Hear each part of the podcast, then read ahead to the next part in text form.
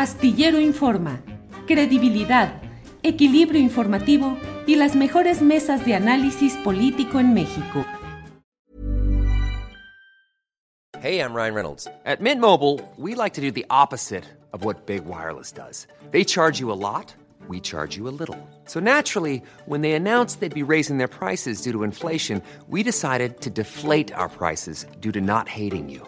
That's right. We're cutting the price of Mint Unlimited from $30 a month to just $15 a month. Give it a try at mintmobile.com slash switch. $45 upfront for three months plus taxes and fees. Promo rate for new customers for limited time. Unlimited more than 40 gigabytes per month. Slows. Full terms at mintmobile.com. Hey, it's Danny Pellegrino from Everything Iconic. Ready to upgrade your style game without blowing your budget? Check out Quince. They've got all the good stuff shirts and polos, activewear, and fine leather goods, all at 50 to 80% less than other high end brands. And the best part? They're all about safe, ethical, and responsible manufacturing. Get that luxury vibe without the luxury price tag. Hit up quince.com slash upgrade for free shipping and 365 day returns on your next order. That's quince.com slash upgrade. Daniela, buenas tardes. Hola, buenas tardes, Julio, ¿cómo estás? Bien, Daniela, muchas gracias. Adriana Buentello, buenas tardes. Hola, buenas tardes, Julio, Daniela, mucho gusto en estar aquí con ustedes, pues, eh, en esta, en esta parte de, del programa donde, pues, eh, tocaremos temas muy importantes, Julio. Así es, muchas gracias. Daniela, movilización, manifestación en decenas de ciudades del país. ¿Cuál es el rasgo distintivo, si es que lo hubo? ¿Qué te parece que distingue a estas marchas, estas protestas de ayer? Eh, de lo que ha sucedido en otras ocasiones y te lo pregunto porque acompaño preguntarnos si finalmente de algo sirve todo esto o seguirá la sordera y la ceguera ante lo que pasa con el periodismo en México, Daniela. A ver, eh, por partes, sí, hubo una manifestación muy enorme en una cuatro decenas de ciudades, o sea, eh, incluso desde Barcelona hubo eh, dos dos colegas que están en una beca que pues también se sumaron. Ya, eh, digamos que este sentimiento de indignación pues fue generalizado. Eh, y, pero es, es, un poco difícil pensar si esto sirve. O sea, tiene una función, claro que tiene una función, tiene una función, digamos, como de eh, no solo de catarsis, sino de, de, eh, de, una expresión legítima, que es el agotamiento de estas condiciones precarias y, y, adversas que hemos tenido ya durante muchísimos años. Este, el tema de las agresiones a periodistas empezó, pues, a, ser un problema eh, severo en este país desde 2003. Entonces, ya, ya es, es un problema que, pues claramente cansa y también tiene una función como de, diría yo, de, no de unión, porque no es así como que ya después de eso todos estamos unidos, pero sí de cohesión de distintas eh, eh, articulaciones que quizás estaban eh, un poco dispersas con esto de, la pandemia, de esfuerzos, ¿no? ahora, ¿Cuál es el efecto que sigue? Pues es que ese también depende mucho de nosotros y depende mucho de las autoridades. Y ahora voy a decir, porque hoy amanecimos con dos noticias.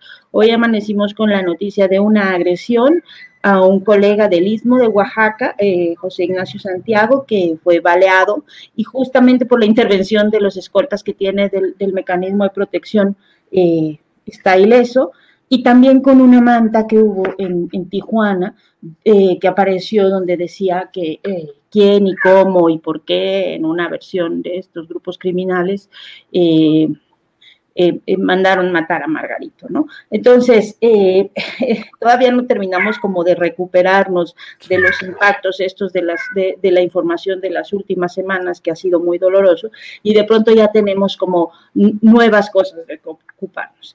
Y ahí... Julio, yo sí creo, y sí creo que ayer lo pensaba, ayer estaba en, en, frente de la Secretaría de Gobernación un poco como distante, o sea, un poco como hacia atrás de donde estaba todo el, el, digamos que el, grueso de los, de los colegas manifestándose.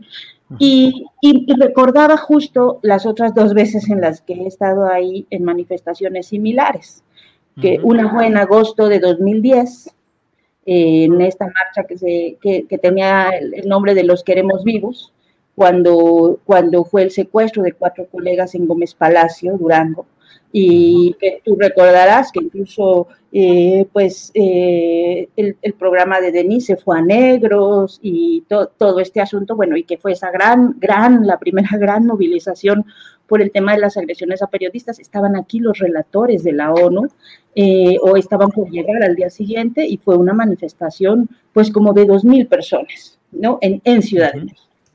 Después de eso, eh, hubo otras manifestaciones importantes eh, con los asesinatos de, de, Goyo, con los, mm. sobre todo lo que pasaba en Veracruz, y, pero la otra como gran manifestación, eh, que, no fue tan grande como la primera, pero que también fue grande, fue cuando mataron a, a Javier Valdés. Y de ahí hubo una iniciativa que se llamó, no sé si tú recordarás, Agenda de Periodistas, donde se supone que iba a haber una serie de cosas para revisar pues qué estaba fallando, porque, porque a final de cuentas, la diferencia con esas otras dos manifestaciones, sobre todo con la primera, es que en, 2010 no había nada, no había instrumentos del Estado para eh, la protección y la prevención de estas agresiones. Pero a partir de eso, se construyeron instrumentos. Primero fue la ley eh, y, la, que creó el mecanismo de protección federal y después leyes, acuerdos y mecanismos estatales. Eh, entonces, eh, después de eso, pues ya, o sea, digamos que ahora esas cosas ya existen. Y cuando mataron en 2017 a Miros y a, y a Javier, justamente yo escribí un artículo que decía, pónganse a trabajar, porque a los señores del mecanismo, que además hay que recordar que ese mecanismo tiene un componente de sociedad civil. Organizaciones de sociedad civil participan en, ese mecanismo, en el diseño de las acciones, aunque la implementación le toca a las autoridades, las organizaciones participan en el diseño. Entonces, el asunto ahí, y es ya con eso concluyo, eh, Julio, es eh, de pronto parece, y eso sí creo que tiene que ser una autocrítica para el gremio, que cuando eh, ocurren estos asesinatos que son pues muy mediáticos porque son eh, de personas muy conocidas en el gremio, en, unos grupos, eh, nos acordamos, hacemos estas manifestaciones y después esos esfuerzos se dispersan y dejamos de darle seguimiento a qué pasa con esas acciones. Yo eso me preguntaba, decía, a ver, ¿qué, primero, eh, había dos pendientes que teníamos con, con, este tema de los mecanismos. Y uno era eh, las unidades de, de, análisis, que es el gran pendiente histórico, la unidad que, que te permite eh, como hacer un diagnóstico de la situación que está poniendo en riesgo a un gremio completo, no solo a una persona, sino a, un, a todos los periodistas de Tijuana, en este caso, como en su momento de Sinaloa o de Chihuahua, por las condiciones que hay que esas nunca, que son, son las que te permiten prever una situación que pues no, nunca tuvieron los perfiles ni nada a nivel federal. Y la otra es, pues, quién es y cómo está formando el mecanismo estatal. Claro, claro. Son ah, que no tenemos. Claro, sí. Eh, Daniela, aprovecho para darle la bienvenida a Aline Corpus, que ya está por aquí. Aline Corpus. Aline, buenas tardes. Hola Julio, buenas tardes. Eh, buenas tardes Adriana y Daniela y muchas gracias por darse ese espacio para hacer este análisis, ¿no? Siempre es como mm, eh, positivo hacer un alto y, y, mirar atrás, ¿no? En qué hemos fallado nosotros, como dice Daniela, en qué han fallado las autoridades y también la sociedad, ¿no? En general. Claro. Ahorita regreso contigo, Aline. Eh, le pido a Adriana Buentello que siga con nosotros. Hay muchas cosas que podemos compartir. Eh, y Adriana, tú estuviste ayer. Aline viene y le vamos a pedir un ratito más que nos diga algo de lo que hoy se dijo en una conferencia de prensa en la que ella ha estado. Pero Adriana, ¿cuál es tu reflexión sobre lo que sucedió ayer, lo que viste en la Secretaría de Gobernación? Estuviste presente ahí. Por favor, tu reflexión, Adriana. Gracias, Julio. Hola, Aline. Pues eh, la verdad es que eh, se me apachurró muchísimo el corazón eh, escuchando las narraciones de muchos colegas, sobre todo los que vienen del interior de la República, de diversos estados, donde además han tenido o han sido desplazados por esta situación de violencia. Yo creo que en, en este tema nos falta mucha empatía, tanto de otros colegas periodistas, pero también de la sociedad en general. Yo creo que todavía no se dimensiona y veo que de pronto estamos muy enfrascados en una situación de si los Loretz de Molas y los López de, de cierto periodismo o de cierto tipo de información que a veces, bueno, es antiperiodismo, pero muy, que está muy en, en, un foco o que tiene muchos privilegios, mucho poder, eh, mucho dinero, pero el periodismo de a pie, sobre todo el periodismo que se hace en los estados, que siempre ha estado bajo amenaza, que está, eh, pues se realiza bajo condiciones muy precarias, tanto en la parte eh, laboral, en la parte de, de, los sueldos, las prestaciones, pero el tema de la seguridad y, y es la parte que es desgarradora el escuchar eh, pues porque de pronto, pues muy centralistas, muchos periodistas, pues estamos en condiciones de mucho privilegio algunos, y creo que tenemos que voltear a ver de manera muy importante lo que está sucediendo en los estados. Yo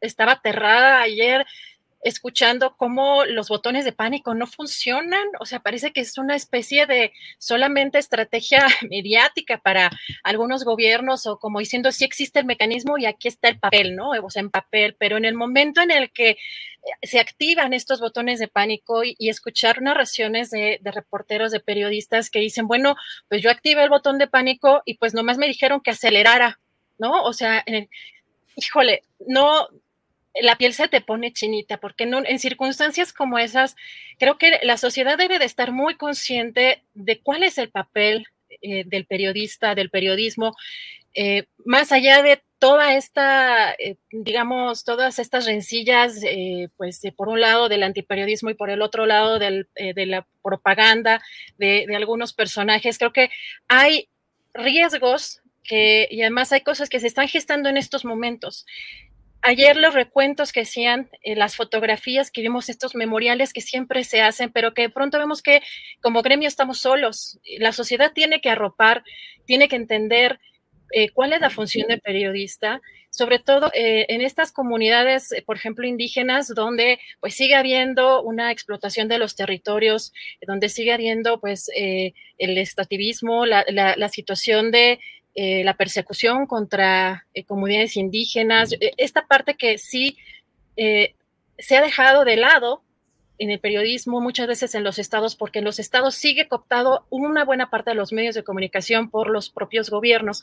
Y los periodistas de a pie, los periodistas valientes y los periodistas que realmente siguen haciendo periodis periodismo son los que están amenazados, son los que han estado perseguidos y, creo que eso es algo que la sociedad tiene que arropar, tiene que entender que, cuál es la función que tenemos, pero más eh, también como nosotros como periodistas de, pues, en, ciertas posiciones de, privilegio, en, ciertos, sobre todo ciudades en donde, pues repito, todo está centralizado, pues quizá no le, no volteamos a ver a los colegas de, de los estados. A mí esa parte sí me pareció eh, muy desgarradora escuchar cada uno de estos testimonios en diferentes estados, en Tlaxcala, en Puebla, en Guerrero, eh, en Veracruz, y, y, creo que eh, yo invitaría pues más bien a la sociedad también a, que, a que haga suyo este, estas protestas y que entienda bajo qué circunstancias, independientemente de un gobierno federal o no, o sea, hay gobiernos locales, hay gobiernos municipales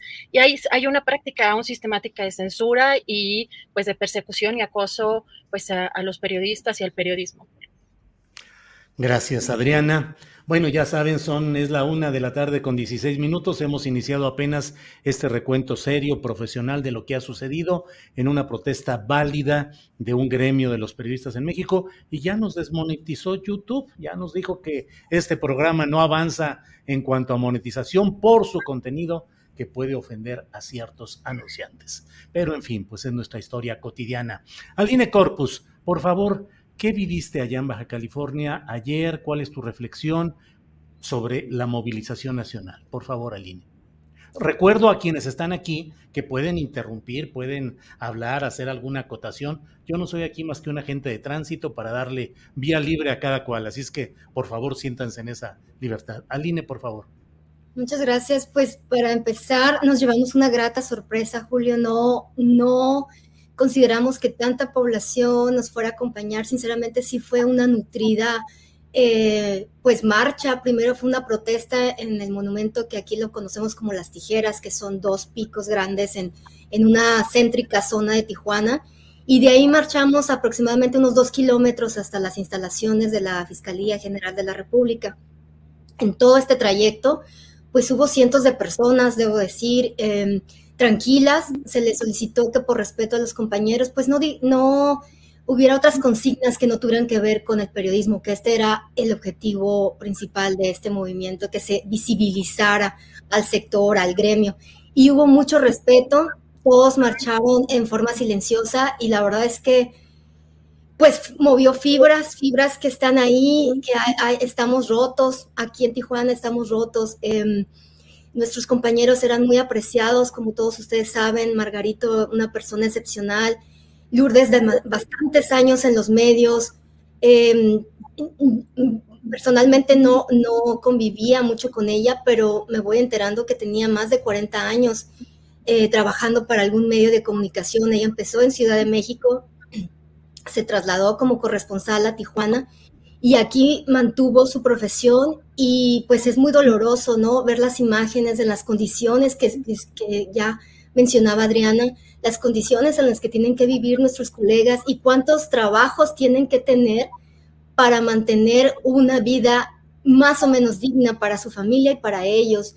Y, yo soy la primera autocrítica, eh, de verdad que a mí eh, me duele mucho que nuestros colegas en zonas de riesgo, Julio, se han llamado fixers, no son autores, no son, no son escritores, son fixers. Este término que se usa desde hace algunos años para aquellos colegas reporteros que ayudan a otros colegas, ya sean nacionales o internacionales, a hacer sus trabajos, a conocer la zona de riesgo, a no meterse en problemas, a saber a quién sí entrevistar y a quién no, y no tiene una autoría en estos artículos ni en estas fotografías, no son invisibles desde este punto de vista. Em, no tienen ni siquiera, ayer yo lo comentaba en un, en un chat con algunas colegas, hay una eh, marginación de ellos hasta en los créditos. Entonces, em, yo, esta, personalmente yo conocí a Margarito, trabajé con él en, las coberturas, quiero decir, en, nos encontrábamos en ciertos puntos porque, como tú sabes, Tijuana todos los días pues hay bastantes eh, hechos violentos y ahí nos encontrábamos, ahí platicábamos y, estas condiciones se mantuvieron durante los 20 años que él estuvo eh, cubriendo y debo decir que, sin temor a equivocarme, es la única persona que asistía a casi el 100% de los hechos violentos en Tijuana. Es decir, él trabajaba solo, llegaba muchas veces antes que los propios policías eh, de Tijuana y algunas, algunas anécdotas de colegas que trabajan también aquí en Tijuana nos dicen que incluso le tenían ya tanta confianza a Margarito que hasta a veces le pedían apoyo para mover algún cuerpo porque ellos no tenían todas las los elementos eh, necesarios para hacer el trabajo. Entonces lo que quiero decirle eh, es que a veces la sociedad tampoco se da cuenta de que con tanto esfuerzo y con tanta pasión hace una persona su trabajo, muchas veces eh, está invisibilizada y además no se le, no se le nota, ¿no? No, no, no hay una conciencia social de lo, todo lo que se ocupa para que alguien pueda abrir el periódico y ver una fotografía ahí o ver un artículo que está fechado en Tijuana. Esto es lo que yo creo que ayer nos, nos movió a todos. Em, hay mucho, en Tijuana hay mucha frustración, hay mucho dolor, hay un hartazgo. Este tema de la impunidad, el fantasma de la impunidad, está rondando sobre nosotros y hoy se le hizo saber así a, la gobernadora, que, bien dices, hoy tuvo una conferencia de prensa junto al, al nuevo fiscal general Ricardo Carpio en Mexicali. Bien, gracias, Aline. Eh, Daniela Pastrana, en el fondo me parece que está la pelea de un gremio que lucha por eh, zafarse y quitarse el estigma creado por esas figuras notables de los espacios de televisión, de radio, columnas en los medios impresos, que han sido eh, emblemas de corrupción y de eh, traición a los intereses populares y ponerse al servicio de los patrones, los empresarios, los políticos en el poder. Somos un gremio desprestigiado y por eso no hay el apoyo social adecuado. Daniela. Sí, bueno, eso, eso, ha sido, eso ha sido un problema desde que iniciaron estas agresiones, desde que, desde que empezamos a trabajar con esto de, pues, es que no nada más son los asesinatos y las desapariciones, que además hay que recordar que en este país hay más de 20 periodistas desaparecidos, que no conozco otro país que en democracia tenga periodistas desaparecidos, ¿no? Eh, y no solo son esas formas, ¿no? Hay, hay muchísimas formas de censura, de ataque, de agresiones. La mitad de, ellas, o la mayoría de ellas, vienen por agentes del Estado, y casi siempre son eh, agentes del Estado locales, o sea, están involucrados, eh, este, mientras más pequeñito es el lugar, pues más actores hay involucrados agentes del Estado, ¿no?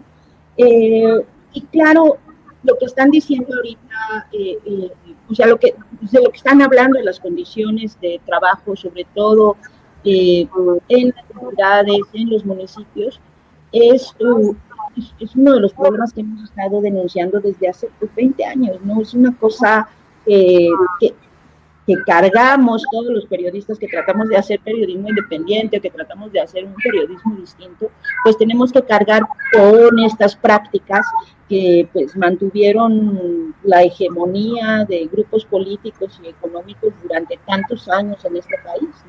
Entonces pues, nos, sacan a nosotros ahora sí que culpas que, que son de otros y que generalmente eh, creo que se termina generalizando y se termina no, no viendo estas condiciones tan difíciles, por supuesto. Por supuesto que hay mucha eh, corrupción en el periodismo, mucha eh, oficialismo todavía y además eso son cosas prácticas que en los estados pues, nunca se acabaron en algunos estados, pero eh, frente a eso hay una enorme cantidad de periodistas que pues, durante muchos años nos, han, nos hemos estado enterando de cosas Supimos de Ayotzinapa por periodistas, supimos de, bueno, podría enlistar una serie de, de, cosas de las que nos hemos enterado justo por el trabajo de los colegas que están ahí en los lugares. Nosotros siempre tenemos la ventaja de que vamos y luego regresamos a nuestra casa acá en la Ciudad de México, que es como una burbuja. Pero pues los que están ahí viviendo ahí siempre están como con este riesgo, ¿no?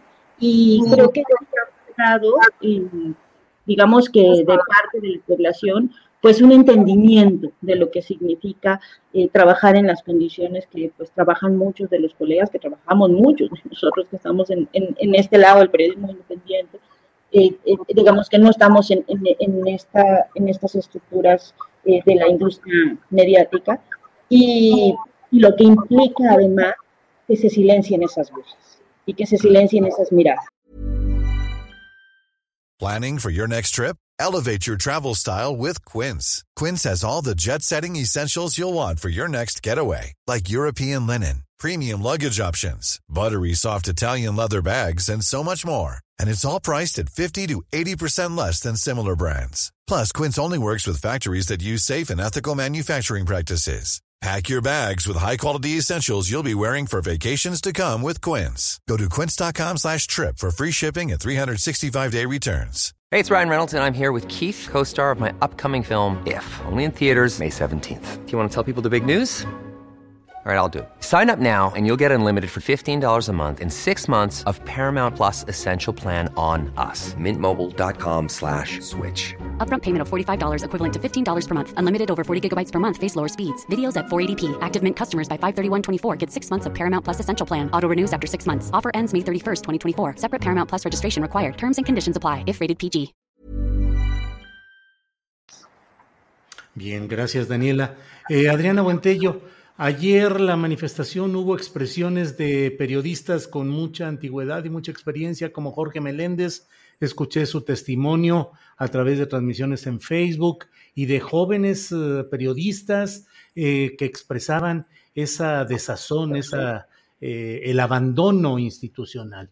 Em, ¿Qué fue lo que más planteaban ahí? Hubo quienes plantearon hacer un paro, aunque fuera simbólico, de cinco minutos, diez minutos en todas las redacciones del país. Es decir, la efervescencia de la protesta y luego pareciera que vuelve todo a la normalidad y que probablemente no suceda mayor cosa, Adriana. Aquí creo que el principal factor es eh, lo que ya comentaba Daniela y la impunidad la impunidad es lo que ha permitido que esto siga sucediendo, pero además arrecie. Lo, lo que creo que em, podemos tener en, papel o en o, de dichos de funcionarios el tema de los mecanismos de protección, pero si no funcionan, si no hay un eh, policía cerca cuando se eh, apresiona el botón de pánico, si alguien no está capacitado para dar seguimiento a una situación de amenaza, pues realmente eh, va a seguir esto pues ocurriendo. Yo creo que lo primeritito que tendría que revisarse es la parte de eh, la impunidad de cómo los casos, o sea, de que esto no sigue sucediendo, pero además cómo eh, la colusión en el Poder Judicial pues eh, no, no, no nada más es una cuestión eh, eh, del gobierno federal, o sea, a nivel municipal, a nivel local, creo que es donde está el tema, pues, mayor, pues con mayor preocupación. El, no puede ser que no haya prácticamente sentencias o que no haya realmente, nos hayan encontrado los culpables, pues, de los colegas que han han sido asesinados en los últimos años, que sigamos colocando estas veladoras, estos memoriales y que siga sigan esta situación en la impunidad. Creo que eso es lo que está incluso alimentando que siga sucediendo, es un aliciente para que esto siga sucediendo, pero sobre todo en lugares en donde no hay tanta visibilidad como eh, pues en los medios hegemónicos, o sea, en, los periodistas justamente como, eh, como Daniela, que menciona que la parte del periodismo independiente, pues es una situación muchas veces precaria y que no tienen o no se tienen las condiciones necesarias ni siquiera para subsistir. Eh, en, los estados, yo recuerdo incluso hace 20 años, por ejemplo, que me tocó ir a alguna reunión de periodistas en, Campeche. Pues, hace 20 años que decían que 10 pesos les pagaban la nota.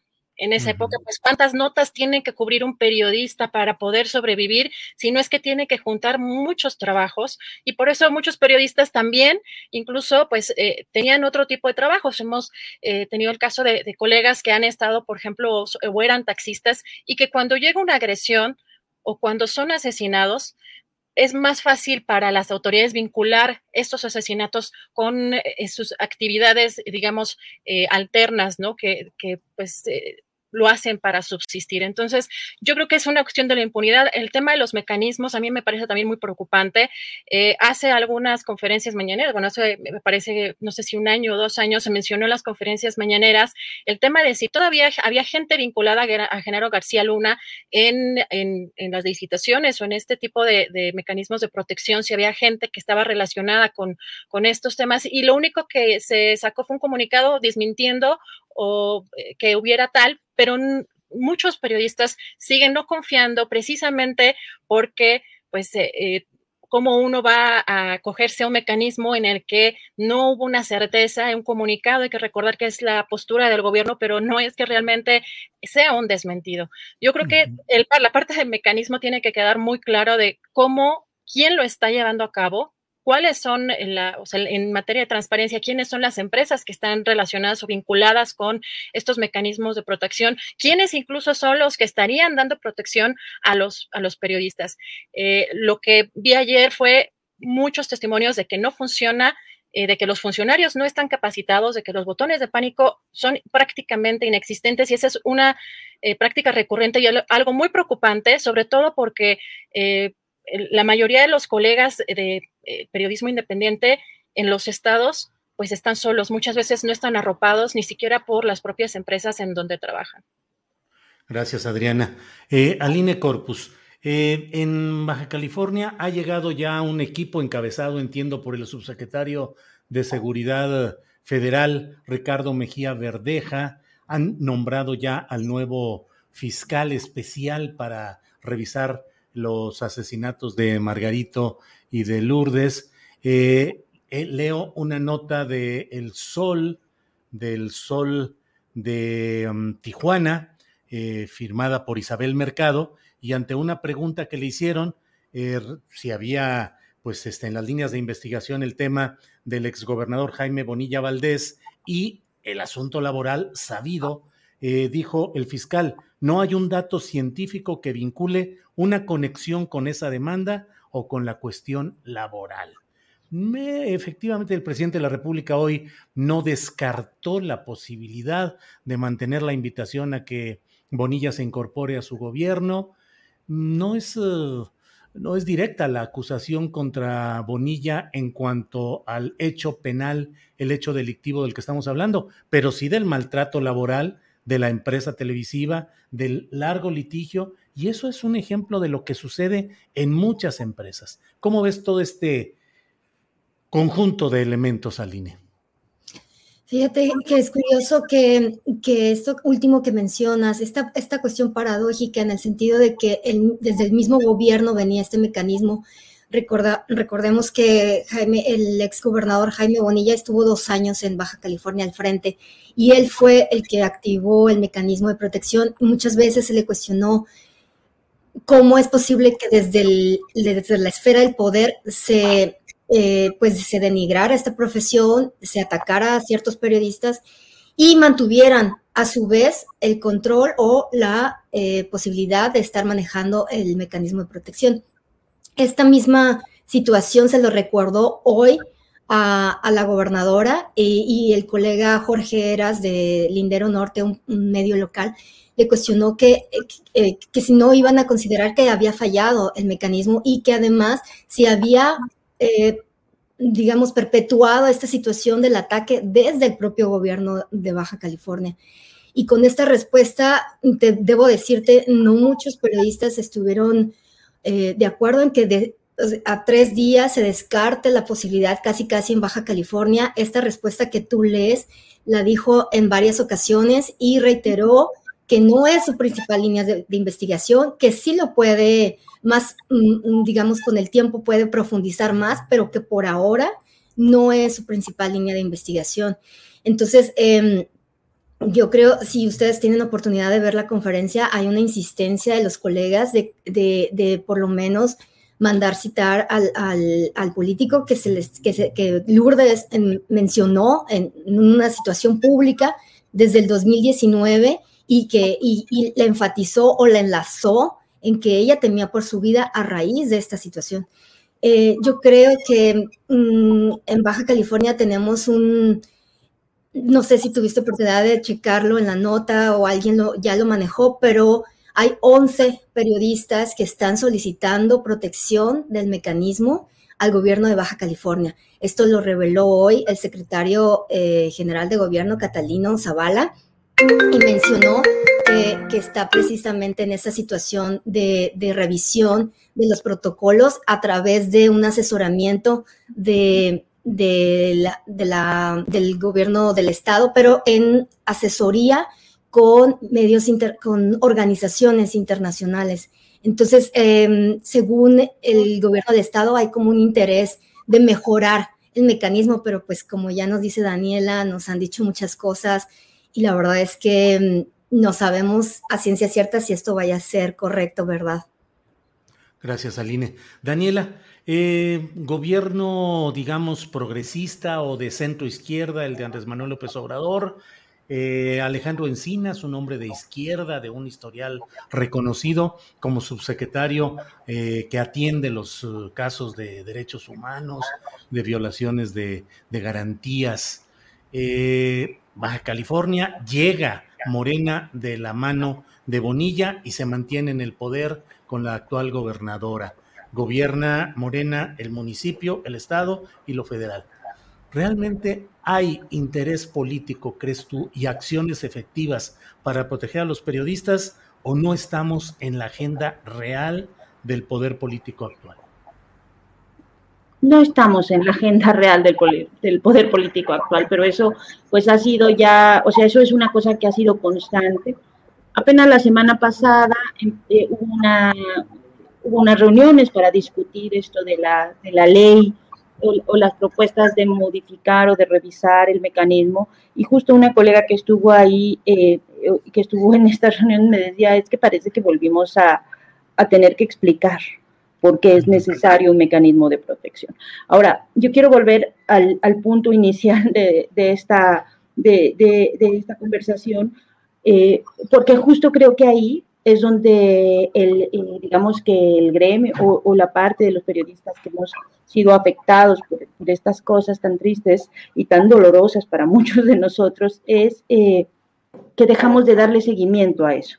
O sea, no, no tenemos esa claridad de que, cómo están funcionando los mecanismos estatales y no solo los mecanismos, sino las fiscalías. Porque aquí el tema es que cada asesinato no resuelto, eh, pues abre la puerta al siguiente. ¿no? Eso es siempre. Y el nivel de impunidad en, en, los asesinatos a periodistas en México es altísimo, es arriba del 99% y eh, pues tienen un, trabajo fundamental. A mí esto de que me digan que, que, no, que, al tercer día eh, descarten la línea de investigación del exgobernador, pues me parece lo mismo que cuando aquí al día siguiente se descartó esa línea en, el asesinato en Narvarte y, y que, y, muchos en, en, Veracruz, ya ni se diga, ¿no?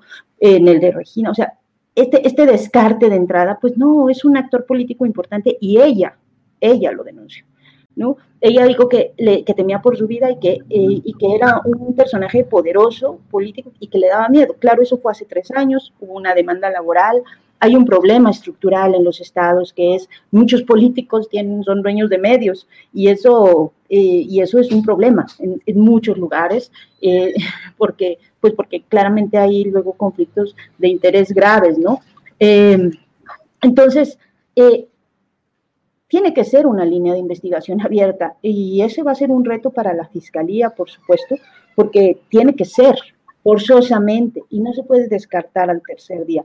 Claro que no, puede ser la única, tiene que haber varias, porque no se puede dar por hecho una cosa, pero tiene que estar abierta porque hay una, hay una, hay, hay, hay una denuncia de una periodista que dice, temo por mi vida porque esta persona que tiene mucho poder, pues, este, pues está viendo afectada ¿qué, es una, más, qué, eh, se quieren, no? Eh, entonces, esa tiene que ser una línea abierta y las fiscalías, pues han fallado. O sea, no solo son los mecanismos. El mecanismo falla porque el mecanismo federal está rebasado, por eso se generaron estos mecanismos estatales, porque de pronto, como, como te decía, la mayor parte de las agresiones viene de actores locales, de los actores políticos locales. Y eh, pues entonces obviamente los periodistas en los estados pues esperaban o buscaban la protección del gobierno federal, pero terminaba rebasado porque pues el nivel de, la cantidad de agresiones a periodistas en este país es, es, muy alta, es, es un problema que venimos arrastrando de muchos años. Entonces se crean estos mecanismos estatales y pues a veces ahí es de donde vienen las principales filtraciones de, lo que se está discutiendo. Entonces, falla el mecanismo que hay que revisar y nosotros tendríamos que saber qué está pasando, pero también fallan las fiscalías estatales. O sea, descartar de ese modo pues nos genera, nos deja en la indefensión total en, en estas cosas. Pero, insisto, hay, tiene que haber una responsabilidad o no, no, una responsabilidad, porque no, eso no es, sino una, eh, como una reflexión y una autocrítica de periodistas, de organizaciones de sociedad civil, para saber por qué cuando ocurren estos asesinatos todos estamos, eh, pues ahora sí que con el corazón destrozado o escuchando los testimonios, pero luego dejamos de darle seguimiento, dejamos de ver qué se está discutiendo, dejamos de ver eh, el asunto de esta ley que pues hace una semana apenas estaba presentando la discusión y no hay, o sea, no era un tema entre los periodistas, ¿no? Y eso creo que es muy importante. Bien, gracias Daniela. Estamos en la parte ya final de este diálogo, de esta plática que hemos tenido, es la una de la tarde con 40 minutos. Adriana, por favor, tu reflexión final sobre este tema. Gracias, Julio. Pues creo que podemos hablar de la parte, digamos, técnica de los mecanismos. Eh, me queda claro que hay mecanismos en, los estados, mecanismos eh, federales, eh, ya lo, los han existido, como les decía en el papel, pero si, si la sociedad no empuja, no, no nos acompaña, eh, si de alguna manera no terminamos con esto que mencionabas o esto que le preguntabas a Daniela, que si éramos un gremio desprestigiado, creo que pues mucho tiene que ver con pues eh, los, gobiernos paternalistas, periodistas que tuvimos con esta hegemonía de los medios de comunicación como Televisa, eh, como Televisión Azteca, que creo que de pronto no se entendía, y lo hemos platicado también aquí, qué, qué es el periodismo. Y ahora parece que el periodismo pues es una cosa, antes se entendía que era estar en contra del gobierno, ahora es como estar en favor del gobierno y, mucho de esto pues em, empieza como a generar mucho conflicto eh, ideológico dentro de la propia sociedad que arropa el periodismo que más se acomoda a sus puntos de vista. Eso no es el periodismo. Yo creo que tenemos también como, como eh, periodistas de, eh, pues, informar de manera, pues, más puntual cuál es nuestra labor, qué es lo que, cuál es el beneficio de estar informados con periodistas, con periodistas independientes, más allá de las propias empresas de medios de comunicación, porque esto es algo que tiene que empujar toda la sociedad, porque eh, yo pronto veo que las manifestaciones a las que hemos llegado a ir de los colegas, que aquí, por ejemplo, en la Ciudad de México, en el Ángel, son, son pocos los... Eh, eh, pues pocas las personas, los periodistas sí, pero la, la sociedad siento que no, no nos ha acompañado en algunos de estos procesos y ayer me sorprendió porque ayer sí vi mucha más participación, además de colegas, pero sí eh, me encontré con, eh, pues, eh, con personas pues de parte de la sociedad que pues sí están preocupadas, pero creo que eso lo tenemos que empujar como en conjunto. Tiene razón y coincido con Daniela que esto es algo que no solamente tenemos que poner en la agenda eh, cuando suceden cosas tan eh, preocupantes y tan tristes, sino que tenemos que ir construyendo una agenda del día a día para que este tema pues esté vigente también en la, en la misma sociedad. Entonces yo creo que esa, más allá de, que se arme un mecanismo que pueda ser eh, lo novedoso, que pueda tener incluso los recursos suficientes para acompañar a los periodistas en alguna situación de peligro, de emergencia, creo que si esto no también lo empuja a la sociedad, creo que pues no va a tener eh, pues digamos el éxito eh, que quisiéramos para poder y sobre todo para que los colegas en los estados puedan desarrollar y puedan llevar a cabo su profesión pues sin ningún tipo de amenaza, sin ningún tipo de peligro, ¿no? Gracias, Adriana. Aline Corpus, Aline, por favor, tu reflexión final eh, sobre este tema. Aline, por favor.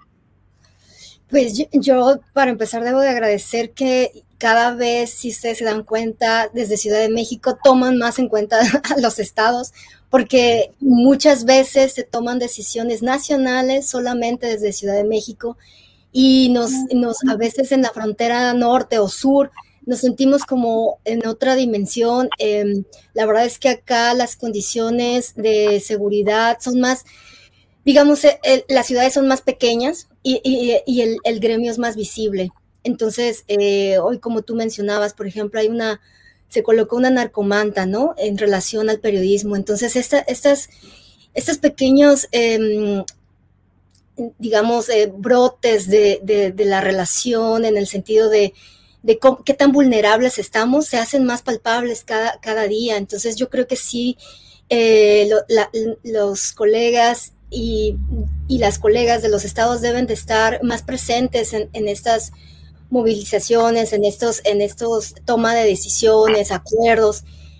Y, creo que, bueno, por lo menos nos estamos dando cuenta, se está haciendo y yo quiero ser propositiva en el sentido de que todos tenemos que cambiar, no puede seguir siendo lo mismo, ni empresas, ni, ni gremio, ni, ni, autoridades. Yo creo que sí es, es un... Es, hay que aprovechar esta, esta situación en el sentido de, de mejorarnos todos y, bueno, pues nada más este, enviarles un saludo desde Tijuana. Muchas gracias, Aline Corpus. Gracias, Daniela Pastrana, por esta oportunidad de asomarnos a lo que ha sucedido en la manifestación de ayer y nuestra realidad como periodistas. Muchas gracias, Daniela. Un abrazo a todos y un abrazo muy fuerte, Aline, este, a todos allá, a todos allá, de verdad, con todo, con todo cariño. Gracias, gracias Daniela. Adriana Buentello, gracias por este segmento. Gracias. Gracias, gracias Aline, gracias Daniela, un fuerte abrazo. Aline, muchas gracias y me uno al abrazo y a la solidaridad con los compañeros de Tijuana y de Baja California. Gracias. Gracias. Perfecto.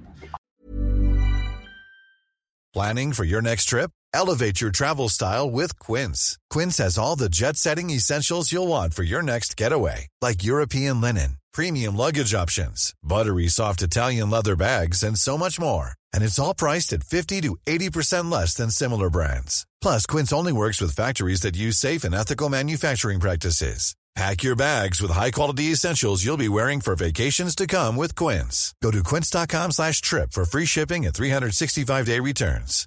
Hi, I'm Daniel, founder of Pretty Litter. Cats and cat owners deserve better than any old-fashioned litter. That's why I teamed up with scientists and veterinarians to create Pretty Litter. Its innovative crystal formula has superior odor control and weighs up to 80% less than clay litter. Pretty Litter even monitors health by changing colors to help detect early signs of potential illness. It's the world's smartest kitty litter. Go to prettylitter.com and use code ACAST for 20% off your first order and a free cat toy. Terms and conditions apply. See site for details. Para que te enteres del próximo noticiero, suscríbete y dale follow en Apple, Spotify, Amazon Music, Google o donde sea que escuches podcast. Te invitamos a visitar nuestra página julioastillero.com.